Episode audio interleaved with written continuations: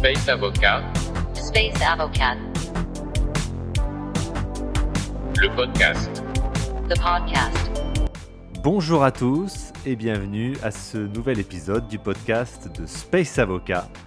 Je m'appelle Numa Isnar et je suis fondateur de Space Avocat, le premier cabinet dédié aux activités spatiales.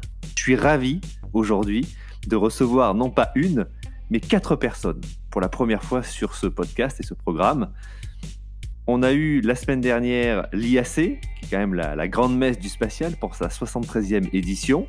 Il y avait euh, à peu près 7000 personnes et j'ai pu rencontrer euh, notamment des chercheurs. Et je pensais que c'était intéressant pour cet épisode, qui est un peu un, débriefing de cet événement majeur, d'avoir des personnes qui ont une, une certaine euh, hauteur de vue académique sur le secteur et qui pourront peut-être nous enseigner euh, de ce qu'ils ont vu, de ce qu'ils ont perçu, à la fois sur le temps immédiat de l'événement et puis sur un temps un peu plus long, un petit peu plus stratégique. Alors, sans plus attendre, j'ai le plaisir euh, de recevoir, et je vais un peu les citer euh, dans l'ordre. Alors, tout d'abord, Chloé. Bonjour Chloé. Alors, Chloé, donc tu es, chercheuse. Est-ce que tu peux juste nous donner un peu ton, parcours rapidement, mais surtout ton sujet de thèse, ton sujet de recherche? Oui, bien sûr, je fais un doctorat en droit international public sur les opérations spatiales et l'idée c'est de trouver le cadre juridique à appliquer aux opérations spatiales qui se situent a priori sous le seuil de, de l'hostilité, des hostilités. D'accord, donc une thèse assez stratégique, à la fois entre le civil et le militaire. Brian, est-ce que tu m'entends? Bonjour Brian. Alors du coup, to- toi, ton sujet de recherche euh, est orienté vers quel domaine? Alors, euh, euh, donc je suis chercheur à l'IUSD, l'Institut d'études de stratégie et de défense, et j'ai la chance de faire un doctorat en études stratégiques, en sciences politiques. Je me pose une question assez simple, pourquoi il n'y a jamais eu de conflit direct dans l'espace? Et pour cela, je mets en avant plusieurs facteurs, euh, notamment la, la culture, la diplomatie, l'économie. Euh, voilà, je, je mets en avant euh, ce genre de choses pour montrer qu'il y a des missions scientifiques qui servent à faire de la coopération, mais aussi de la compétition dans l'espace. Très bien, vaste programme. Amaury, c'est à toi. Bonjour à tous. Euh, alors moi, mes sujets de recherche portent essentiellement sur euh, tout ce qui est dynamique du New Space, notamment les dynamiques techniques. Donc, je surveille les dynamiques technologiques et euh, je me spécialise de plus en plus dans les enjeux stratégiques des, systèmes de propulsion avancée, notamment les systèmes de propulsion nucléaire, puisque bah, peut-être qu'on aura l'occasion d'en parler. C'était notamment euh, euh, un des, points que je retiendrai de l'IAC. D'accord. Et puis enfin, Valentin, qui est un peu un habitué de, notre podcast, puisqu'il avait déjà fait un, un épisode il y, a, il y a quelques mois. Valentin, bienvenue à nouveau. Bonjour, merci, je suis ravi d'être là à nouveau. Euh, donc pour me, me représenter à nouveau, moi je suis, euh, spécialisé en droit international public, hein, comme euh, Chloé, et je m'intéresse surtout à, tout ce qui est l'effet de l'arrivée des nouveaux entrants dans l'industrie spatiale. Donc je parle principalement des, des acteurs privés, mais aussi de tous les acteurs, tous les acteurs publics euh, de type régionaux, comme euh, les nouvelles agences spatiales, etc et la manière dont euh, tous ces nouveaux entrants modifient euh, la coopération internationale et la manière dont euh, on adopte des, règles euh, pour euh, réglementer les activités spatiales. Très bien. Donc, euh, ce qui est intéressant, c'est que vous avez tous un, sujet de recherche bien délimité, qui donne un peu une grande diversité à, ce panel. Je vous remercie encore d'avoir accepté de, de venir à cet épisode un peu particulier, un petit peu de, de débriefing consacré à l'IAC. Alors, on va rentrer directement dans le, dans le fil du sujet. hein. Qu'est-ce que vous en avez pensé de cette grande messe? Il y avait à peu près 7000 personnes. On a vu des, euh, stands, euh, alors parfois modestes, parfois immenses. On a vu diverses agences, des agences très connues, des agences un peu moins connues. Euh, les pays, on, a vu, il y a, un- il y a eu un grand effort national pour avoir une présence forte sur ce salon. Il y a également eu l'apparition, parce que les années précédentes, c'était forcément pas forcément le cas de manière en tout cas aussi, euh, aussi importante. Il y a eu l'apparition notamment du New Space qui était, qui était arrivé en force, et puis du, des Legacy qui étaient là également, également présents. Alors, j'ai envie de commencer, euh, commencer peut-être par, euh, par Chloé. Quel, a été, quel a été un peu ton, ta- ta- ton retour sur ce, sur ce salon? Qu'en as-tu pensé? Et puis après, je vous propose des autres d'intervenir comme vous le souhaitez. Moi, je suis allée dans ce salon grâce, grâce à mon, à mon travail. Et donc, euh, j'avais quand même une vision euh, de juriste quand je suis rentrée dans ce salon et de chercheur. Et j'ai été surprise par le fait qu'il y ait une séparation physique entre le monde de la recherche et les conférences, puis le monde de l'industrie et des, des agences spatiales. Ça m'a, ça m'a étonné un petit peu au début, d'autant que euh, des agences spatiales ont quand même fait des, des, petites euh, conférences euh, au milieu du salon, et j'ai pas eu l'impression que tous les participants de ce salon étaient bien au courant du fait qu'à l'étage, il y avait d'autres conférences un peu plus euh, scientifiques, techniques, et ça m'a un petit peu surprise. Sinon, ensuite, j'ai été assez impressionnée par le, nombre de, participants au niveau des industriels. Ça prouve vraiment que, que les questions spatiales aujourd'hui, elles ont, euh, c'est vraiment un, enjeu important pour euh, un grand nombre de, pays qui veulent entrer dans la course de, de, l'accès à l'espace de manière vraiment, euh, vraiment prononcée désormais. Donc c'était une expérience très intéressante pour une, une jeune chercheure comme moi. Oui, en effet, ce que, tu dis est tout à fait juste parce que le motto, entre guillemets, du, du salon, c'était Space for All. Et on a vraiment senti cette, cette envie euh, de pays que l'on ne voit pas forcément sur ce genre de, de secteur de se, de se montrer en tout cas et de montrer ce qu'ils peuvent faire. Brian, quelle a été ta, ta vision des choses pour, pour ta part? Personnellement, j'ai remarqué deux choses assez intéressantes, c'est-à-dire que déjà maintenant tout le monde fait du spatial, des, États auxquels euh, on n'aurait pas pensé de prime abord euh, ont une agence spatiale, sont présents et ont des choses à proposer, des entreprises euh, qui, qui créent de nouvelles technologies, des idées pour le spatial. C'est déjà un point qui est assez important et qui est révélateur d'une dynamique, on va dire, qui, qui, qui va dans le sens d'une massification des opérations spatiales. Et la deuxième chose, c'est que le, le tourisme n'est pas vraiment à la mode en fait. Euh, Il y, a une volonté de légitimer euh, les opérations spatiales et on l'a bien vu justement avec euh, l'Agence spatiale européenne, dont le directeur général était principalement là aussi pour faire, pour avoir un rôle politique, c'est-à-dire pour, faire voter les prochaines ministérielles. Donc il y a, une volonté de, mettre en avant un, space for all, c'est-à-dire un, espace qui sert à tout le monde. Donc pour la gestion des crises, pour les télécommunications, pour la compréhension du monde, voilà, pour ce genre de choses. Donc c'est quelque chose qui m'a vraiment intéressé euh, dans ce salon. Oui, une grosse présence de politique. C'est vrai que d'ailleurs que la, cérémonie d'ouverture le dimanche d'ailleurs euh, avait été avait été très suivie euh, notamment par les politiques à la fois français mais européens et mondiaux. Il y a eu beaucoup de, de dirigeants d'agences qui étaient naturellement présents en personne et il y a eu d'ailleurs des annonces assez assez ambitieuses, notamment au niveau au niveau tricolore. On aura certainement l'occasion d'en reparler ici. Amaury, Oui, tout à fait. Et puis en même temps, pour rebondir sur ce que tu disais, euh, Numa, et ce que tu disais, Chloé, euh, moi j'ai été frappé euh, très brièvement par trois points. Je dirais la première chose, c'est déjà la, la place qui, a été prise par l'Europe. On sentait qu'il y avait une volonté de montrer que l'Europe tient sa place et en même temps, on sentait bien aussi un petit peu que qu'on est en quelque sorte à une sorte de point de bascule un petit peu stratégique, mais peut-être qu'on aura l'occasion d'en rediscuter par la suite. Euh, j'ai été marqué aussi, le deuxième point, par, euh, par le, tout simplement le fait que la Lune est vraiment dans tous les esprits. Euh, on parlait euh, tout à l'heure là des, euh, du, du nombre d'acteurs. C'est vrai qu'il y a énormément d'industriels euh, et ou même tout simplement de petites entreprises. Et je crois qu'il quasiment à tous les stands, il y avait une petite entreprise qui avait euh, une proposition pour un système lunaire.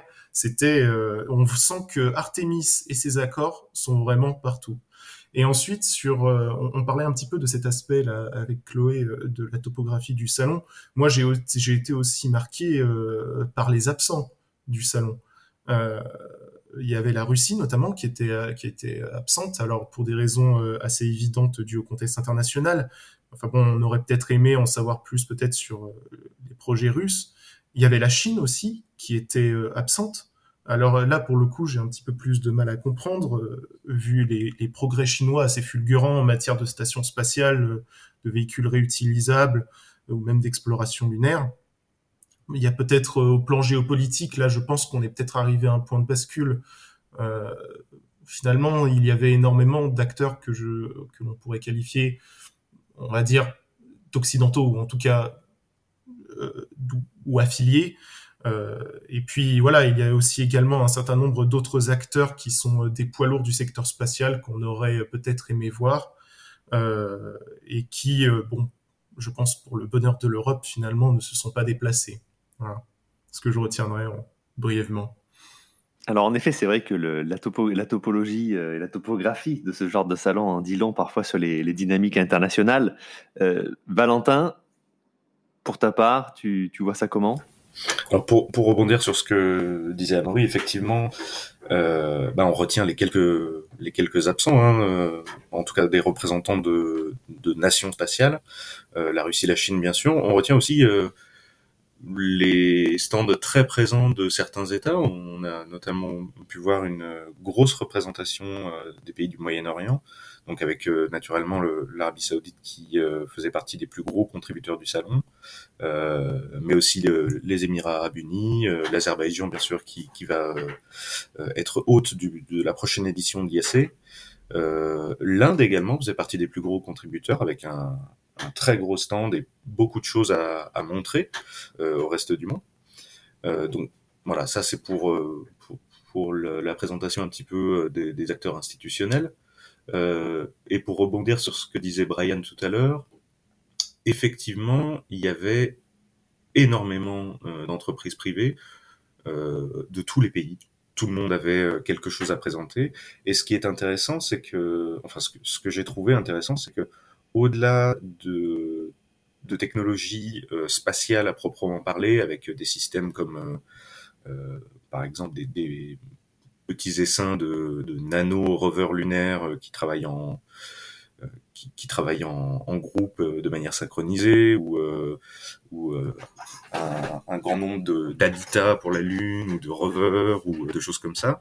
Il y avait aussi des technologies beaucoup plus pragmatiques pour le secteur privé, pour le, tout ce qui est commercialisation de, des activités spatiales, puisque euh, il y avait certaines entreprises qui, euh, sans proposer euh, directement des technologies spatiales, proposaient au contraire des systèmes permettant de rassembler les données de différentes entreprises pour faciliter leur travail, des systèmes qui permettaient en fait de proposer à des clients un, un package en fait de euh, de prestations euh, en allant chercher ben, différentes entreprises qui proposaient par exemple du lancement, euh, des services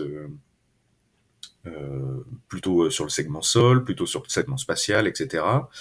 Donc il y a une véritable démocratisation de, de, de, tout ce qui est le spatial, à tel point qu'aujourd'hui, les entreprises du spatial, bah, ce sont plus seulement celles qui fabriquent des fusées ou, euh, ou des capsules, ou des rovers, ou des satellites, c'est aussi les entreprises euh, bah, qui font euh, du, euh, des, enfin, qui réalisent des services de B2B, euh, qui permettent de euh, de rassembler un petit peu tous ces services, de proposer ces packs de, de, services à des entreprises, à des clients, etc. Donc euh, voilà, ça, ça, ça fait partie euh, des choses, il me semble, qui étaient, qui intéressantes de constater dans, ce, dans cette IS. Ouais, c'est tout à fait juste ce que tu dis par rapport à, l'espèce de volonté de, de faire un, pont entre justement ce secteur spatial pur et puis la, société civile, entre guillemets, et puis les, autres industries. On, l'a vu d'ailleurs par, euh, par le, déjà le, nombre de personnes qui a, qui a, visité ce salon, la diversité aussi des, des acteurs, et puis les, ne serait-ce que le, le, le, New Space, qui était, moi, je le trouve euh, extrêmement présent. Alors, pour continuer un peu sur, euh, sur le, ce retour sur le salon, quel a été euh, votre stand euh, favori ou celui qui vous a le plus intéressé et où le thème de conférence? Parce que comme l'a dit euh, tout à l'heure Chloé, il y avait à la fois l'espace entre guillemets foire internationale où vous aviez tous les, exposants et puis vous aviez à l'étage supérieur tout un cycle de conférences. alors un cycle de conférences qui était d'ailleurs assez foisonnant puisque vous aviez les conférences plénières et puis après des conférences plus techniques. On a eu même des conférences juridiques si par exemple je demande à, Brian, quel a été, quel a été ton, ton, soit ton stand favori ou, ton, ou, ta, conférence qui t'a vraiment, euh, qui a retenu toute ton attention? C'est une très bonne question. C'est vrai qu'il y avait une très grosse proposition euh, au niveau des, des, stands et des conférences. Euh, je, je, remarquerai une chose, j'ai eu la, chance de pouvoir vivre la, la, conférence de presse des astronautes de l'ESA depuis l'intérieur, puisque j'étais accrédité en tant que, journaliste.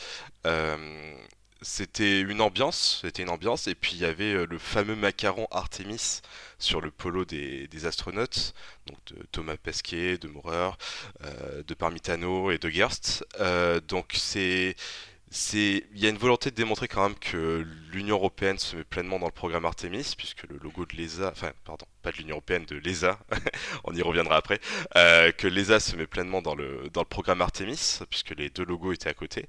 Euh, et puis, il y avait euh, une volonté aussi de mettre en avant un certain agenda, on va dire, pour l'accès à l'espace pour les, les femmes, par exemple, pour les personnes handicapées, et une certaine volonté d'aller de l'avant, d'aller plus rapidement sur certains projets, euh, notamment euh, poser le pied sur la Lune, qui est, comme l'a dit Amaury, dans toutes les pensées actuellement. Donc c'est vraiment un, temps fort pour moi de, ce, de congrès, euh, plus certaines choses aussi pour le vol habité par exemple, dont, dont mes collègues parleront sans doute. Amaury, du coup, qu'est-ce que tu qu'est-ce que tu en penses? Quel est, quel est ton stand ou ton, ou ton sujet de conférence favori? Je crois que le stand, que les stands sur lesquels j'ai passé euh, le plus de temps, c'était surtout les stands américains, euh, qui sont en pointe, euh, notamment dans les domaines de la propulsion nucléaire.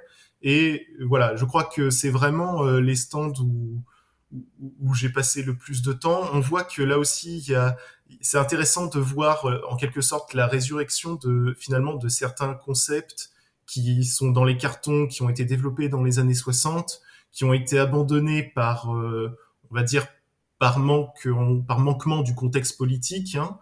Euh, et qui là, on constate là aussi, c'est peut-être un facteur. Là, on voit aussi le, la résurgence des facteurs politiques et des facteurs géopolitiques. C'est que maintenant, ces projets retrouvent la faveur des décideurs, retrouvent la faveur aussi parfois de l'opinion publique. Et euh, voilà, on voit renaître des projets de propulsion nucléaire euh, pour la Lune. Ça, c'était, euh, on, l'a aussi, c'est toujours dans tous les esprits et surtout côté américain, mais aussi euh, pour Mars. Donc, euh, ça voit aussi un petit peu plus loin. Et niveau conférence, euh, moi, celle que je retiendrai, je crois, c'est euh, c'est la conférence qui a présenté Suzy, euh, puisque c'était, pour moi, c'est vraiment, je pense, Valentin était avec moi, je pense qu'il pourra confirmer après moi. Je crois que c'était vraiment la grosse annonce de ce de cet IAC et qui montre que, y compris du côté euh, du côté européen, face euh, à un contexte géopolitique changeant, euh, il y a une volonté, en tout cas des, des réflexions en cours parmi les industriels pour pouvoir euh, donner de nouvelles capacités à l'Europe, notamment de capacités de vol habité.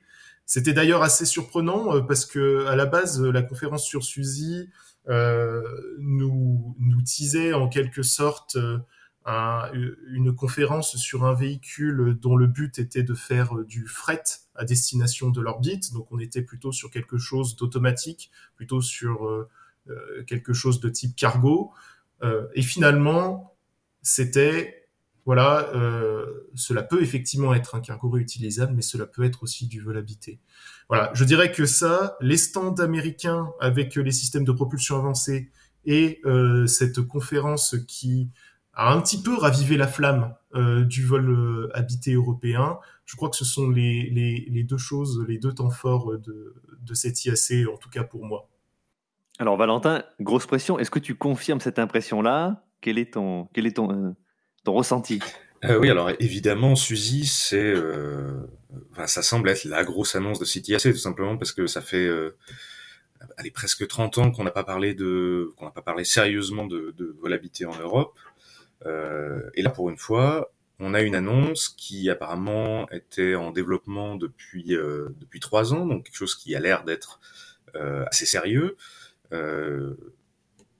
C'est évidemment, euh, c'est évidemment réjouissant de d'avoir une annonce de vol habité européen, d'autant que c'est dans un contexte, comme le disait Amaury, euh, un contexte euh, international qui, bah, qui le demande finalement, puisque euh, sans le Soyuz russe, l'Europe est dépendante des États-Unis pour envoyer des astronautes dans l'espace.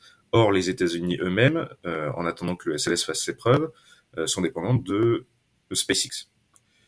Donc, euh, ou en tout cas des entreprises privées. Donc, euh, il y, a un- il y a un vrai besoin pour l'Europe, effectivement, de, euh, de prouver une indépendance euh, et puis surtout d'obtenir une indépendance en, en, termes de volabilité. Donc ça, c'est très intéressant. Maintenant, on en a discuté avec Amaury, c'est vrai que les, les réactions de, du public, de l'opinion publique, sont assez mitigées euh, vis-à-vis de ceci. C'est-à-dire qu'il y, a un vrai engouement, un vrai enthousiasme de la part des, gens, notamment sur les réseaux sociaux. Après, il y a aussi beaucoup de méfiance à l'égard de, ce type de projets, euh, qui sont évidemment super intéressants, mais qui ont une histoire en Europe d'une courte durée de vie, je dirais. Parce que c'est souvent des choses qui sont euh, très prenantes qui coûtent cher aussi, et euh, il faut convaincre les dirigeants politiques de euh, d'investir dans, dans ce domaine. Donc, j'imagine qu'on aura la réponse euh, dans deux mois à la ministérielle de, de l'ESA. Je reste optimiste personnel. Donc ça, effectivement, enfin évidemment, ce Suzy, c'était la grosse annonce au niveau des, des, conférences de, de cette IAC. Après, en ce qui concerne les stands, je dois avouer que le, stand du CNES m'a, sans forcément être mon préféré, m'a, plu dans la mesure où c'est un stand qui faisait un petit peu tout à la fois. C'est-à-dire que c'était à, à la fois une, une présentation de l'Agence spatiale française. Euh, il y avait euh, attaché au stand du CNES le Connect by CNES, qui euh, donc est plutôt orienté euh, entreprise. Il y avait des présentations de, différentes entreprises, parfois celles auxquelles on ne s'attend pas, comme par exemple les fabricants de champagne qui venaient présenter leurs produits et des choses conçues pour aller dans l'espace. Donc c'était dans l'ensemble un, stand qui mélangeait un petit peu tout à la fois et qui était, je trouve, euh, assez représentatif de cette, euh, édition de l'IAC. Euh, maintenant, il y avait aussi quelque chose qui a pu passer un petit peu plus inaperçu euh, et qui était présent notamment pour le, la journée ouverte au public le mercredi, euh, qui était un stand un petit peu éducatif, donc à l'attention de, des étudiants des élèves de, de collège, de lycée, et euh, avec plusieurs petites étapes, avec plusieurs présentations sur euh, les phénomènes spatiaux, les technologies spatiales, etc. Et j'ai trouvé que c'était une, bonne initiative de, faire ce type de communication pour le grand public. Et je, bon, je pense qu'on aura l'occasion d'en reparler, euh, un petit peu plus. En effet, comme tu l'as très bien dit, il y a il y avait des, stands assez, importants qui avaient ce rôle un peu de forum. Et je suis d'accord avec toi, le CNES avait ce, ce rôle un peu central, ce qui, se comprend aussi puisque le CNES était, euh, était l'organisateur euh, et, donc il y a eu cette, volonté, je pense, d'avoir ce, rôle central. On remarquera d'ailleurs que c'était assez intéressant parce qu'il était bien sûr non loin de celui de l'ESA, mais il y avait aussi en voisin euh, la DLR et puis, et l'ISRO qui était aussi, euh, aussi, présente et comme vous l'avez aussi dit en, force. Chloé, ton, stand favori, ton sujet de conversation de conférence favori, ou les deux peut-être? J'ai pu être présente au salon seulement les deux premiers jours. Donc c'est plutôt une impression globale que, que, je, vais, que je vais donner. Ce qui m'a plu euh, au niveau des stands, c'est celui de l'ESA, parce que c'est celui que j'ai trouvé le plus immersif. C'est-à-dire que quand je suis arrivée dans ce salon, je suis arrivée avec cette idée de découvrir le monde du spatial, mais pas à travers le droit pour une fois, mais plutôt euh, à travers une espèce de prisme de réalité euh, pour voir ce qui se fait réellement aujourd'hui.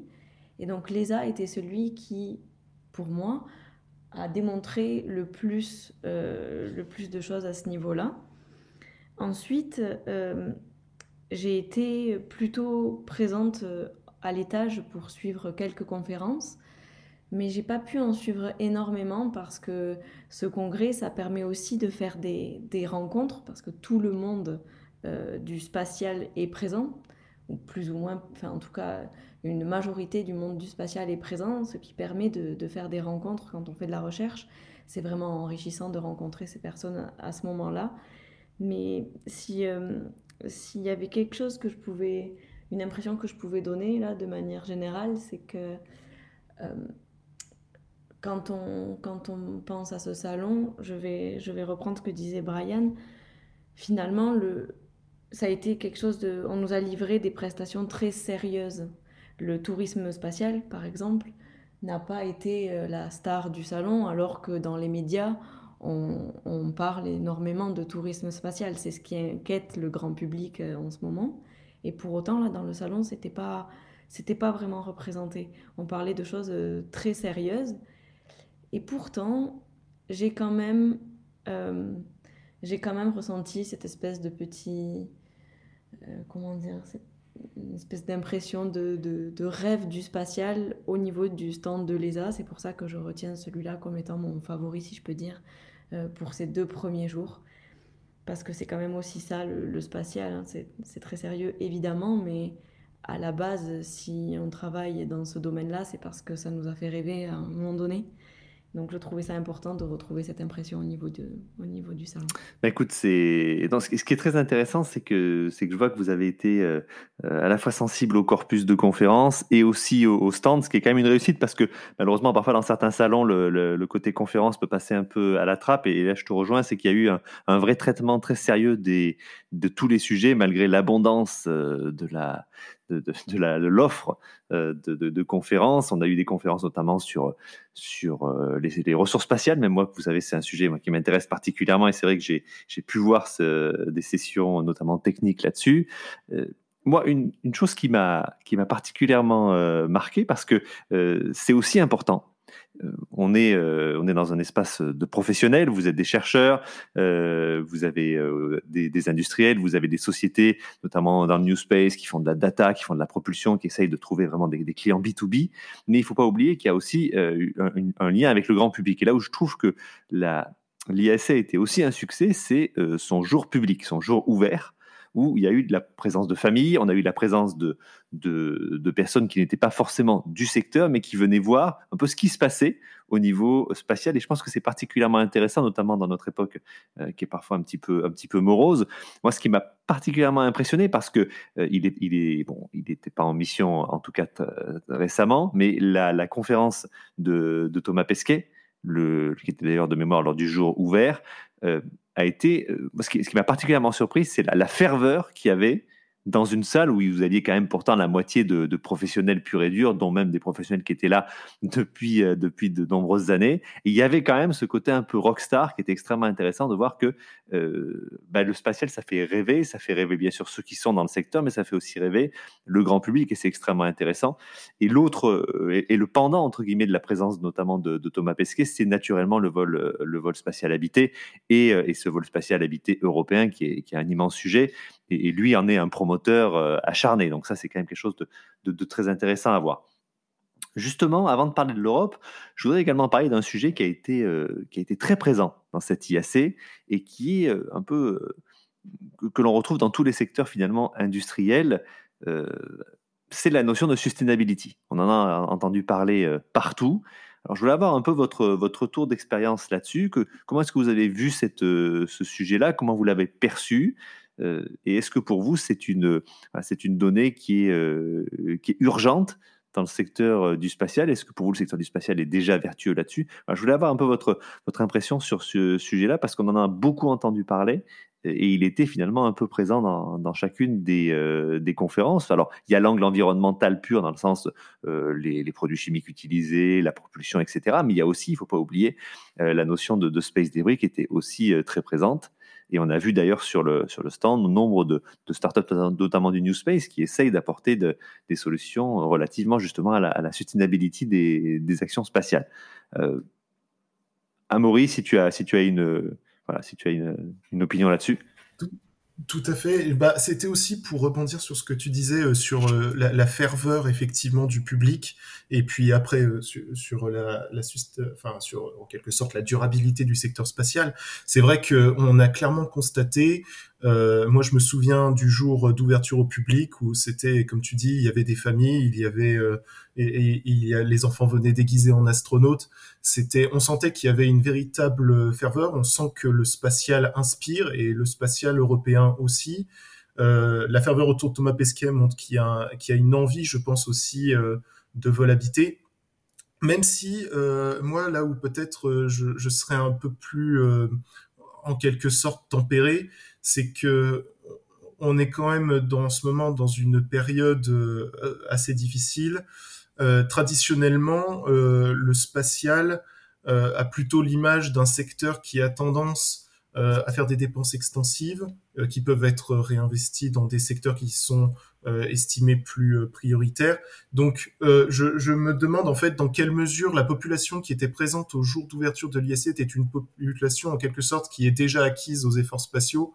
Et en fait, je ne suis pas, je suis pas certain que l'IAC, par exemple, ait réussi euh, à toucher ou faire vibrer au-delà du cercle, euh, en quelque sorte, j'allais dire des passionnés ou en tout cas euh, des, gens avertis. Je l'ai constaté par exemple lors de euh, lors de l'annonce, par exemple lors des propositions pour euh, du vol habité européen. J'ai été très frappé sur les réseaux sociaux, par exemple, de constater que j'avais énormément de réactions qui étaient du type finalement, bon, ça fait rêver, mais en réalité, on sait en quelque sorte, les doutes que ça aille plus loin que la simple présentation étaient extrêmement forts. Maintenant, ce qui a été peut-être l'une des forces de l'IAC, comme tu dis, c'est surtout, surtout cet aspect environnemental et durabilité. Euh, il est clair que euh, il y a énormément d'entreprises spatiales qui mettaient en avant euh, ces entreprises spatiales, mais d'ailleurs en réalité n'importe quelle structure, hein, euh, également les agences. Je pense notamment au cas de l'agence brésilienne. Euh, où en fait le la, technologie spatiale, les efforts spatiaux sont mis au service des enjeux environnementaux. Je pense que je, pense aussi que ça répond en quelque sorte à une préoccupation euh, croissante de, la population et que là il y a y a une euh, en quelque sorte euh, il y a un axe d'effort qui est très important, qui a bien été saisi, qui va dans le bon sens.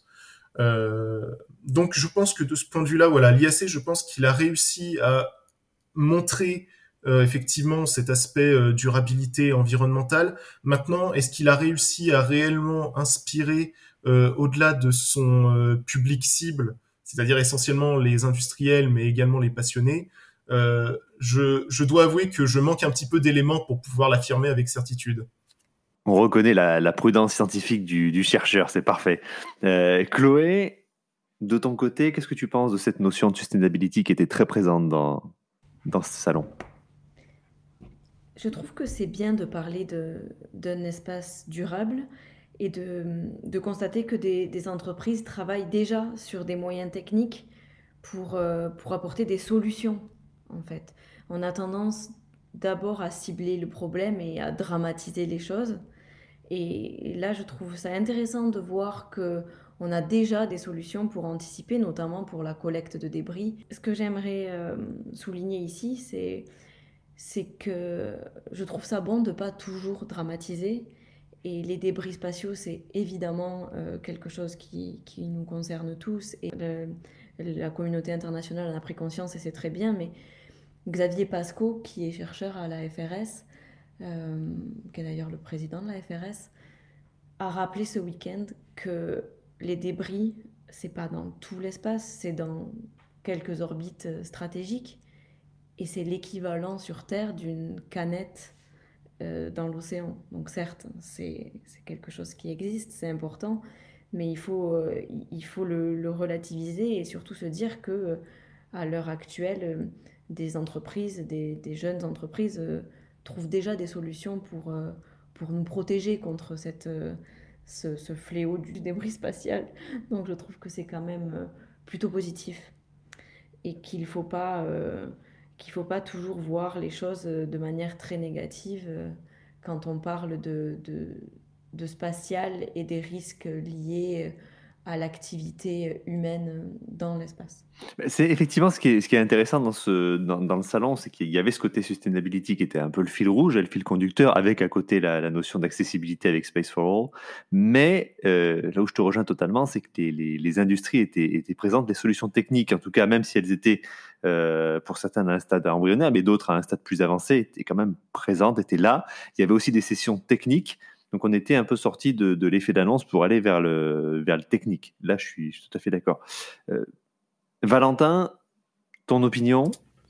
Euh, oui, bah effectivement, euh, la notion de sustainability, de développement durable, était, était tout à fait présente. Et ce qui est intéressant, c'est que elle était présente à trois niveaux. C'est-à-dire qu'elle était présente sur Terre, dans la mesure où un certain nombre d'entreprises développaient, par exemple, des des carburants qui étaient meilleurs pour l'environnement. elle était présente dans l'espace, puisque on parle, on a parlé évidemment des, débris orbitaux, de la manière de d'en diminuer la production et voire même de les désorbiter.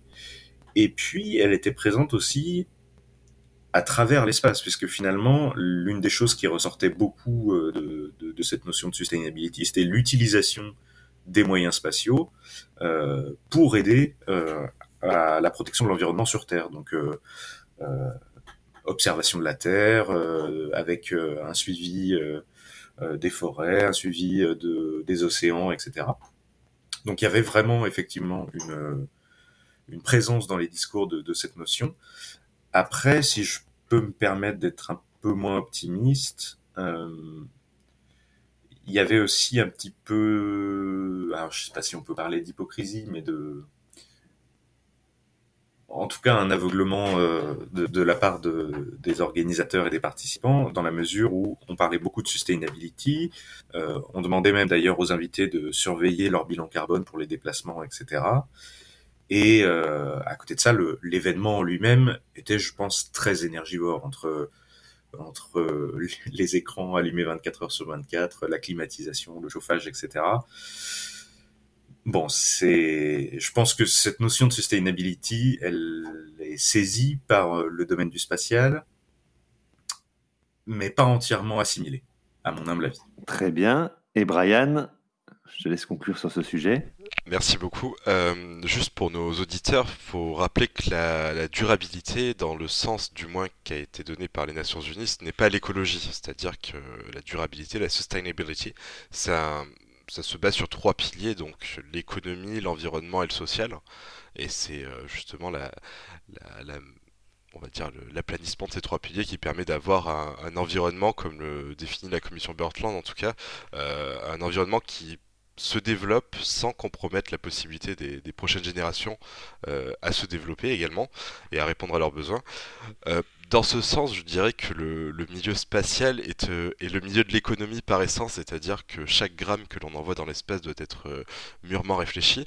Euh, voilà, donc je, c'est difficile de faire des coupes sur certains sujets. C'est-à-dire qu'au niveau du, du, carburant, de la charge utile, on ne peut pas forcément, avec les avancées technologiques que nous avons actuellement, réduire l'empreinte que nous avons sur l'environnement, par exemple.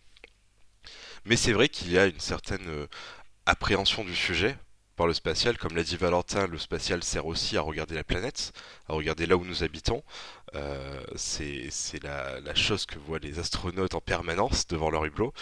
Euh, donc c'est important d'avoir cette volonté d'utiliser le spatial pour l'environnement, pour sauvegarder l'environnement et en même temps d'avoir de, une, une, empreinte sur, euh, sur ce que nous faisons, sur notre environnement qui est euh, un peu amoindri.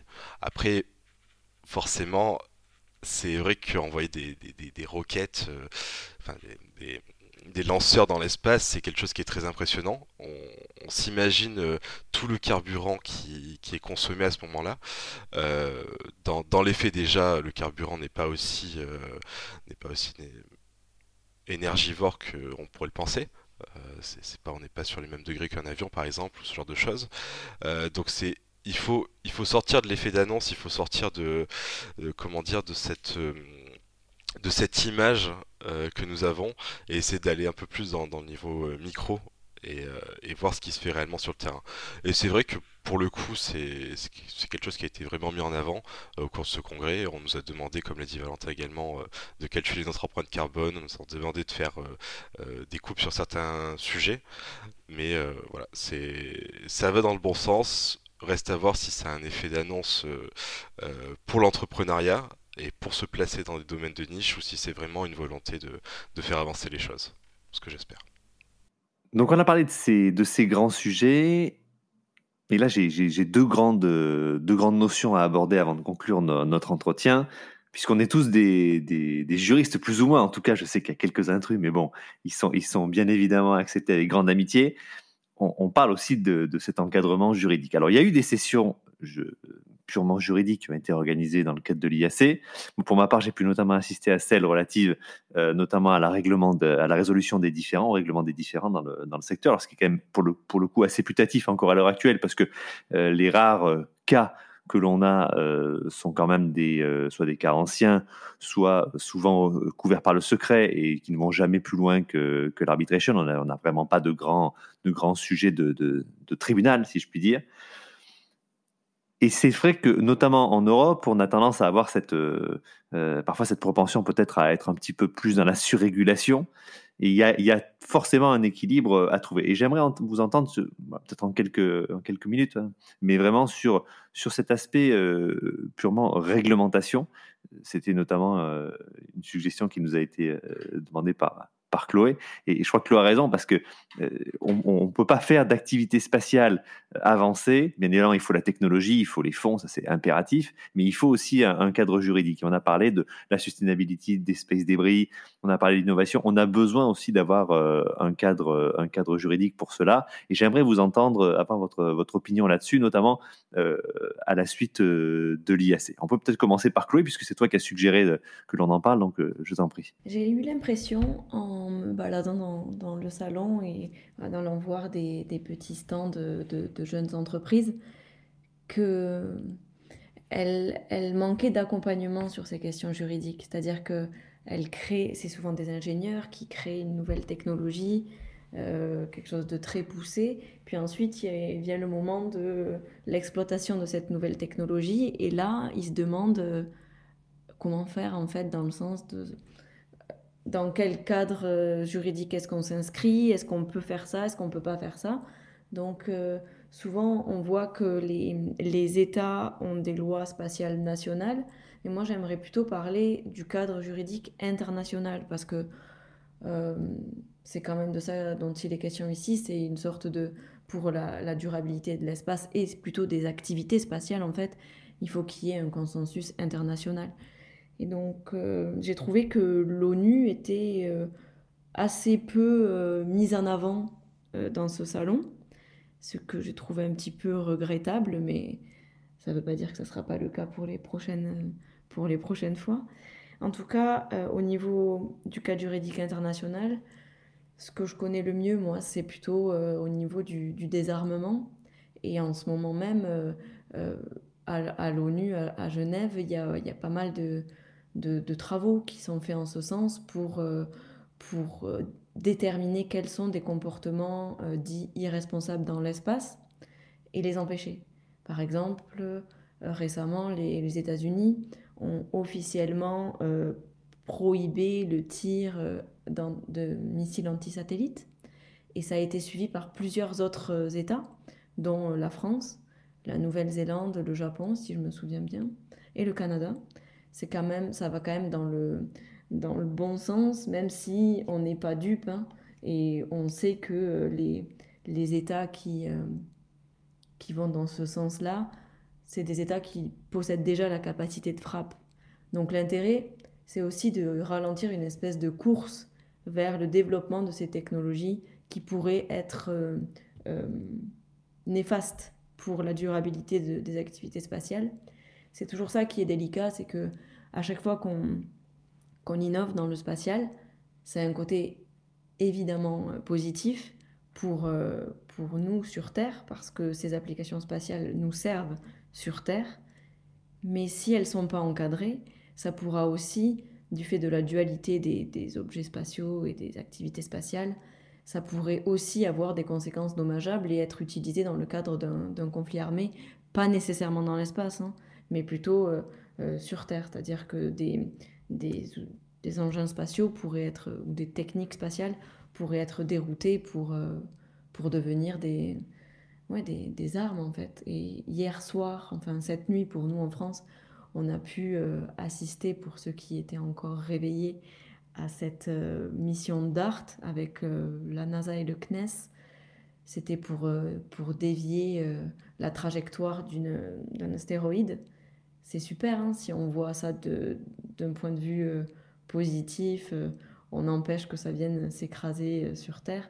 Mais évidemment, encore une fois, si c'est mal contrôlé ou si c'est pas encadré juridiquement, on peut imaginer que cette technique elle pourrait être utilisée à de mauvais escients. C'est pour ça que je trouve ça, je trouverais ça judicieux de faire intervenir les, les, chercheurs, les, juristes, enfin, les gens qui avaient à l'étage finalement de les faire intervenir sur le même plan que euh, les industriels en bas, pour qu'il y ait des, conférences plus immersives, un peu hybrides en fait, euh, qu'on imagine des sortes de cas pratiques pour que tout le monde prenne conscience du rôle qu'il a à jouer et surtout de, des difficultés qu'il y a de part et d'autre pour innover, mais aussi pour encadrer ces innovations.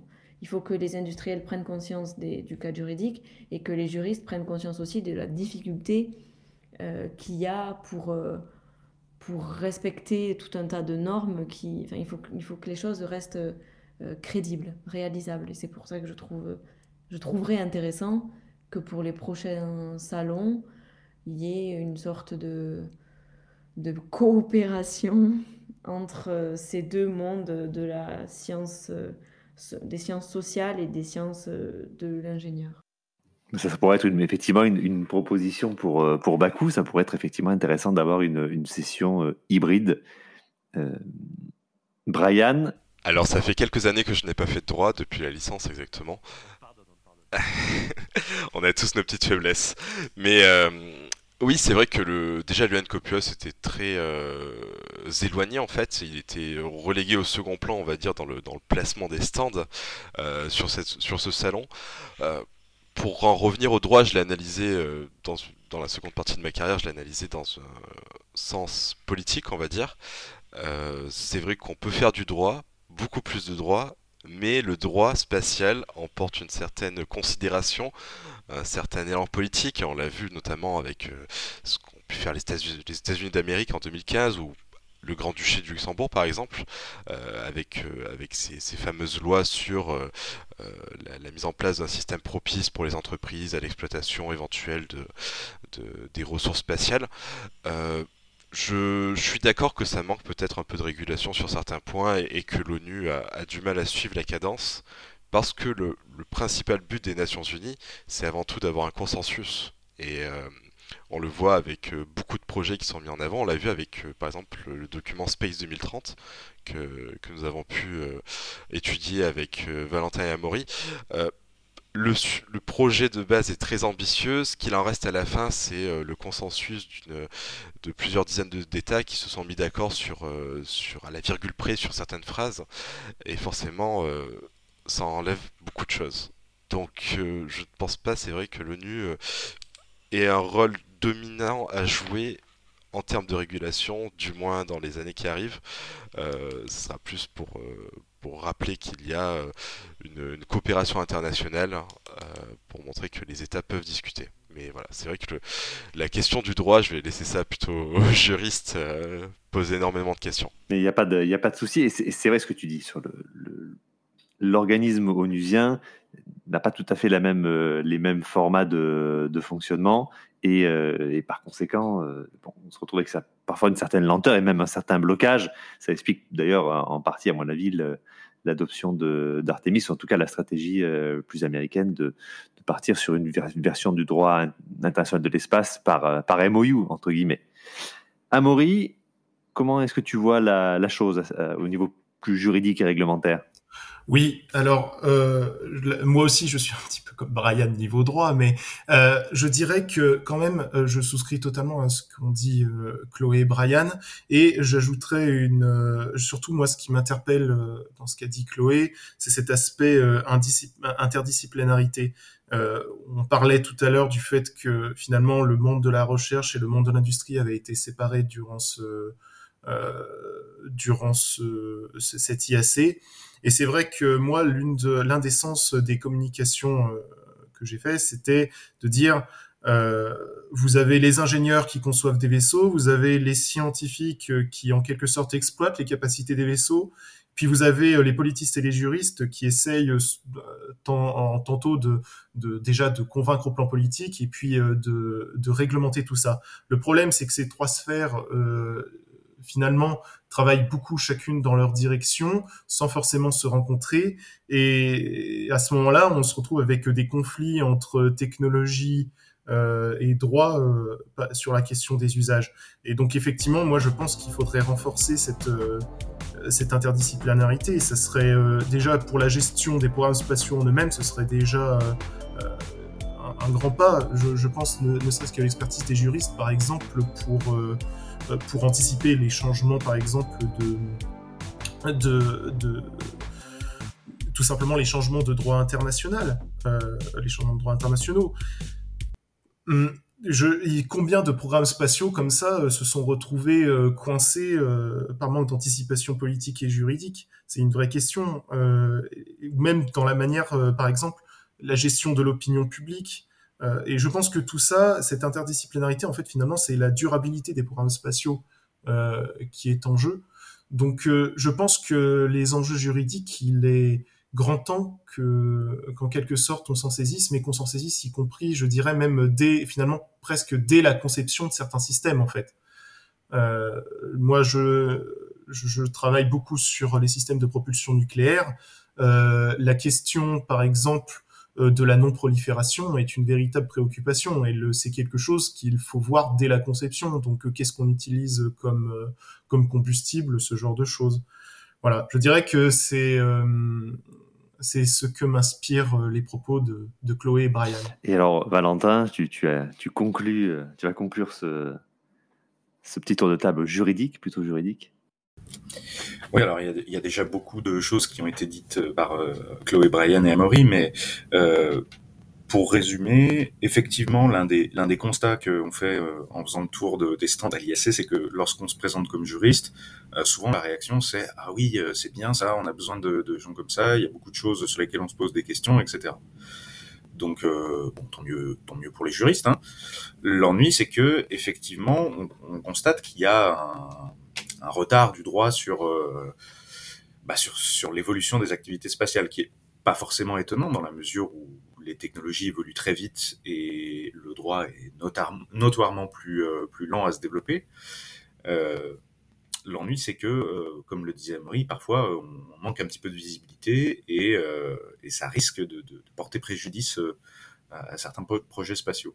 Alors, l'ONU tente de faire son travail et d'être euh, le forum de, discussion qu'elle qu doit être.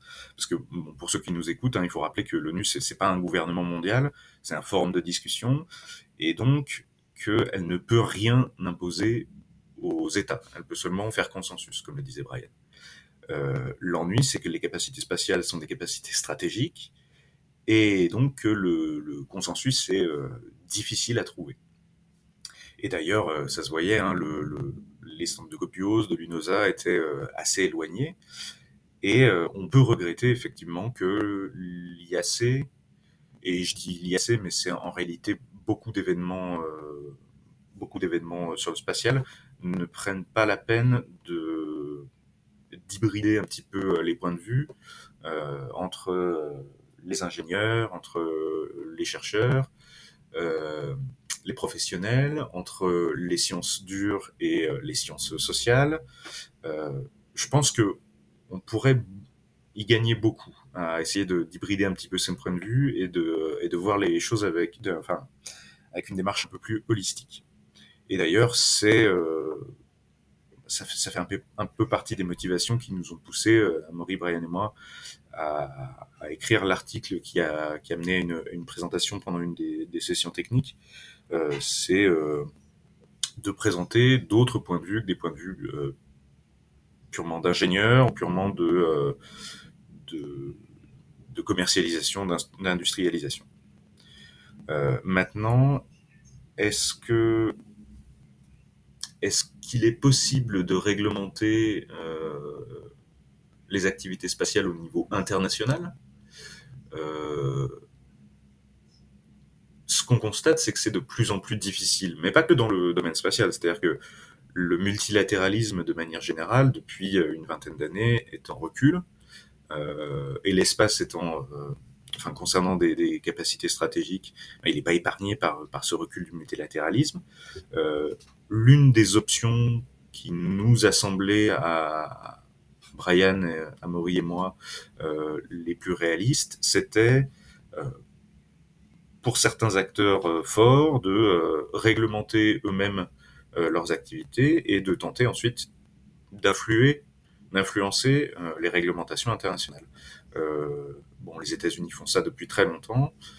L'Europe étant l'un des plus gros marchés au monde, de manière générale, le plus gros marché au monde, et l'un des plus gros marchés au monde euh, en matière spatiale, a, je pense, tout à fait le potentiel pour euh, euh, instaurer des réglementations sur les activités spatiales qui pourront ensuite, par capillarité, se répandre à d'autres régions du monde.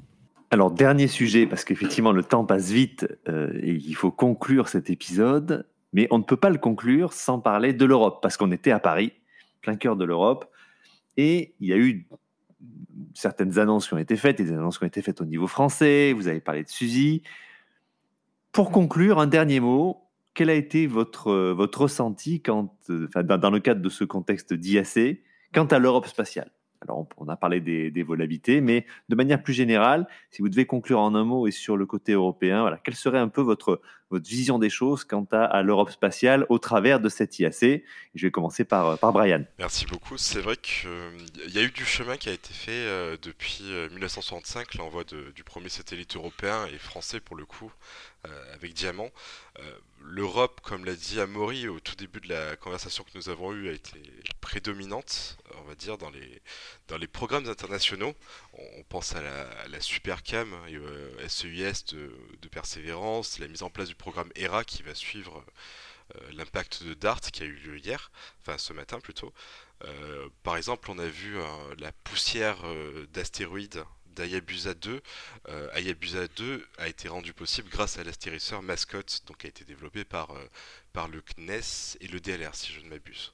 Voilà, donc plein de projets comme ça qui foisonnent, il y, a, tout un écosystème qui se crée. Euh, une chose qui est pour moi très intéressante, c'est de montrer le rôle de médiateur qu'a l'Europe entre les États-Unis et la Chine. On, le sait depuis l'amendement Wolf, il y a une coupure qui est assez nette au niveau du, de la coopération entre ces deux États. Euh, L'Union européenne espère tabler sur, son, euh, sur sa, la relative neutralité de ses engagements commerciaux, notamment entre la Chine et, et les États-Unis, pour créer un rôle de, de, médiateur, pour faire un peu de, de la coopération stratégique et, et euh, scientifique avec les deux États, et c'est ce qu'elle fait actuellement. C'est-à-dire que euh, l'ESA s'est entraînée en 2021 en République populaire de Chine et en même temps conduit des projets avec les États-Unis. Pour le cadre de l'Union européenne et dans le cas de l'IAC, il faut, il faut mettre en avant, il me semble, deux types de, de, granularité d'analyse, on va dire, euh, au niveau de la coopération, c'est-à-dire qu'il y a la coopération interne, donc entre les États de, de l'Union européenne ou de l'ESA, et déjà, ça, c'est pas une chose qui est aisée, puisque euh, il faut trouver consensus. Encore, c'est un mot qui revient, mais il faut trouver un consensus, une, ligne stratégique. Euh, donc, ça se joue avec la DGDFI, avec euh, l'Agence spatiale européenne ou avec l'Agence spatiale du, programme de l'Union européenne, le SPA. Et après, donc, il y a la, coopération externe dont j'ai parlé tout à l'heure. ensuite, un dernier deux derniers points peut-être qui me semblent importants au niveau de, l'Europe, de l'Union Européenne, euh, c'est la question, je l'ai dit, de l'autonomie stratégique, donc euh, peut-être la mise en place d'un Buy European Act, c'est ce qui s'est fait aux États-Unis, et qui a en partie permis au New Space, tel que nous le connaissons aujourd'hui, d'exister de, et de perdurer. Et la dernière question, c'est est-ce qu'on peut faire un New Space européen? Donc on a vu beaucoup d'entreprises pour ma part, je pense que le New Space européen, c'est une question qui est un peu plus euh, difficile à, mettre en avant parce que euh, nous n'avons pas l'histoire de notre côté, nous n'avons pas vécu la fin euh, de la guerre froide comme l'ont vécu les États-Unis, ce qui a amené à la création du Space. Donc voilà, c'est des questions qui se posaient, qui n'ont pas été posées, mais qui se lisaient sur les visages au cours de l'IAC et auxquelles il conviendra de répondre dans les années qui arrivent. Afin de, mettre en avant une, stratégie qui soit claire, qui ait une vision et qui permette de répondre aussi aux enjeux qui sont ceux que nous vivons actuellement, c'est-à-dire euh, avec une repolarisation des, des, des, des, stratégies, on va dire, euh, entre la Chine d'un côté, les États-Unis de l'autre, que va faire la Russie C'est voilà, des questions qui se posent et qui sont dominantes. Valentin, comment tu, tu vois la chose? Euh, Alors, euh, la question de l'Europe, elle est évidemment très intéressante, puisque c'était l'objet finalement de, notre article avec, avec Brian et Amaury. Ce qu'on a, en fait, le point de départ de notre réflexion, c'était notre participation aux assises du New Space euh, qui ont eu lieu il y a quelques mois euh, euh, à Paris également, où les sujets abordés étaient beaucoup des sujets de des sujets commerciaux finalement, hein, des sujets qui intéressent directement le New Space, hein, c'est son essence après tout, mais qui n'abordaient pas par exemple des questions plus euh, politique, juridique ou euh, de communication. Et en fait, c'est ça euh, qui a motivé la rédaction de notre article, puisque pour nous, et Brian le disait à l'instant, l'Union, enfin l'Europe en tant que région doit non seulement permettre le développement de l'industrie, des acteurs privés du spatial pour être compétitive, mais surtout pour arriver à faire ça, il faut qu'elle ait effectivement une stratégie euh, qui soit qui soit compréhensive et euh, qui soit claire finalement. Et cette stratégie, ben, elle implique effectivement des objectifs politiques, comme le disait Brian. Euh, elle implique un, des réglementations des activités spatiales qui sont claires et qui puissent éventuellement influer sur l'ordre juridique international par la suite. Euh, quitte à simplifier peut-être notre, notre gouvernance spatiale en Europe, parce que entre, l'Agence spatiale européenne euh, et l'Union européenne et toutes les institutions qui en font partie, euh, c'est un ordre juridique qui est assez complexe, foisonnant, euh, qui crée parfois malheureusement un petit peu des doublons, donc qui mériterait à être simplifié. Et puis, et je, laisserai euh, Amaury en, en, discuter, mais qui a besoin aussi d'une euh, bah, d'une stratégie de communication. Parce que l'Europe, je crois que c'est Chloé qui en parlait tout, qui en parlait tout à l'heure, euh, le, le, spatial, c'est pas seulement une question de science, c'est pas seulement une question de commerce, c'est même pas seulement une question de droit, c'est aussi, c'est aussi un rêve, un rêve qu'il faut savoir euh, cultiver, et c'est ça finalement qui fait avancer euh, la recherche dans le domaine les États-Unis l'ont très bien compris, puisqu'ils ont euh, leur fait historique euh, euh, dans le domaine. Et il faut que l'Europe se constitue ce récit également. Donc Chloé, du coup, pour ta part, quelle est ton, ta vision de l'Europe là-dessus? Pour répondre, je vais rebondir directement sur ce que vient de dire mon collègue chercheur il parlait euh, de rêve et du fait que ce soit le moteur euh, pour euh, une ambition spatiale, et il parlait notamment des États-Unis. Moi, je pense que le rêve, ça fait beaucoup de choses, mais il y a aussi le financement. Et avant même de parler de d'une stratégie de communication, je pense que je pense que la clé, c'est le financement de ces ambitions spatiales. Et si je me trompe pas, ce sont les États qui contribuent euh, au financement des projets européens. Le problème, c'est que il faut pas faut pas oublier que les, capacités euh, les capacités spatiales des États elles sont quand même très liées à leur capacité de frappe stratégique donc on peut on peut émettre des, doutes quant à la volonté de coopérer à 100% et de, transférer de, des technologies de, de cet ordre-là parce que parce que les États ont besoin de protéger leurs intérêts euh, vitaux. Et donc, euh, je, suis quand même assez... Euh, je, mets en doute quand même le fait que ça puisse se faire très facilement et, je mets en doute aussi le fait qu'on puisse le faire en allant aussi vite que les États-Unis, qui eux bénéficient de fonds publics aussi, mais aussi de fonds privés. C'est peut-être pour ça qu'ils peuvent rêver plus vite et plus loin, tandis qu'en Europe, on doit s'astreindre à une réglementation particulière. Je pense que pour euh, pouvoir être autonome et indépendante, l'Europe doit trouver son équilibre avec euh, les réglementations auxquelles elle doit euh, s'astreindre et les ambitions spatiales qu'elle entend défendre. Effectivement, comme tu le dis très bien, c'est toujours une notion d'équilibre parce que euh, il, faut, il faut sortir du travers que l'on peut parfois avoir en Europe, qui est cette surréglementation, cette réglementation à titre prospectif qui, euh, qui peut avoir tendance à, à, à, arrêter en tout cas ou à freiner le développement de, de start-up et d'initiatives la différence de ce que l'on peut voir aux États-Unis. Et tu mentionnais de manière très juste aussi la disponibilité du capital, qui est quand même extrêmement euh, importante euh, outre-Atlantique et qui, euh, à ce niveau-là, peut faire, peut faire concurrence à l'Europe. Alors, Amaury, tu as, tu as la chance, je ne vais pas dire l'honneur, mais tu as la chance de conclure. Alors, je t'en prie, vas-y.